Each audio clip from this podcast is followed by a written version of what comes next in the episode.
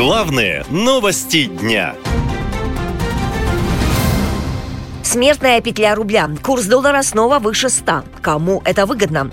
Это звучит странно, но в первую очередь это выгодно властям.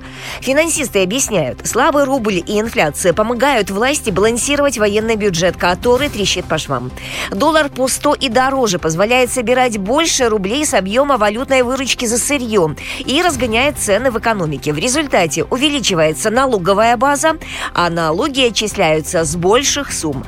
Девальвация рубля – это это привычный и проверенный способ спасти бюджет, говорит экономист Дмитрий Потапенко.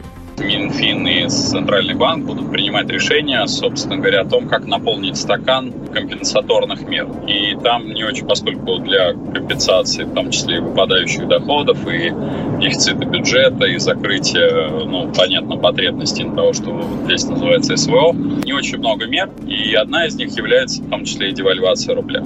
Пока власти прогнозируют укрепление рубля, российская валюта продолжает падать. Доллар в ходе торгов на московской бирже поднимался выше 102 рублей. Это максимум с марта прошлого года. Европейская валюта превысила 107 рублей.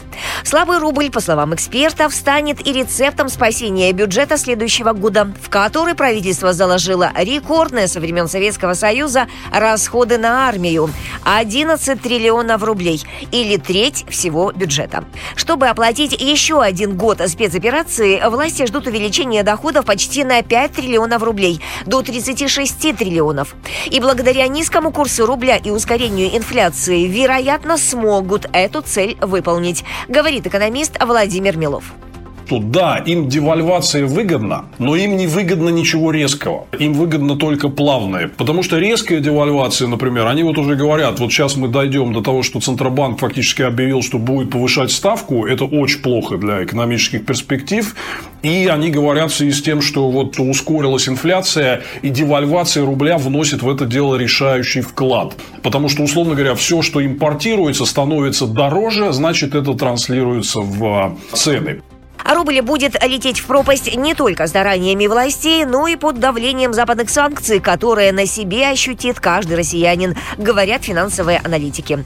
Они прогнозируют доллар по 150 и даже 200 уже к весне следующего года, а точнее после президентских выборов. Пока же инфляция будет раскручиваться, как и цены, отмечают эксперты и напоминают.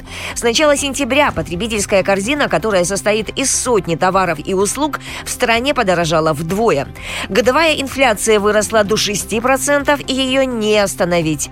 Россиянам придется туже затягивать пояса, говорит экономист Олег Пензин. Дешевый рубль – это плохо россиянину. Дешевый рубль – это серьезное падение реальных доходов. Это категорически неприемлемо. Это может привести к достаточно серьезным социальным проблемам.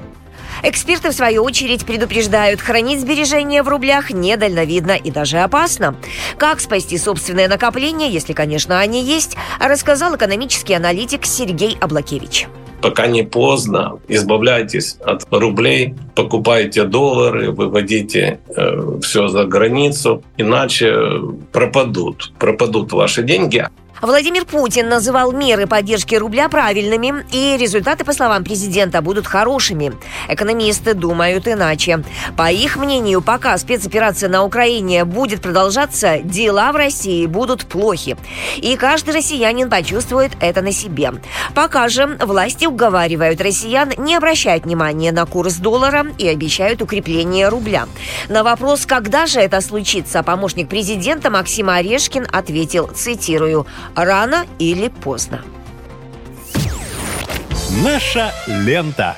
Веселим, сообщаем, удивляем.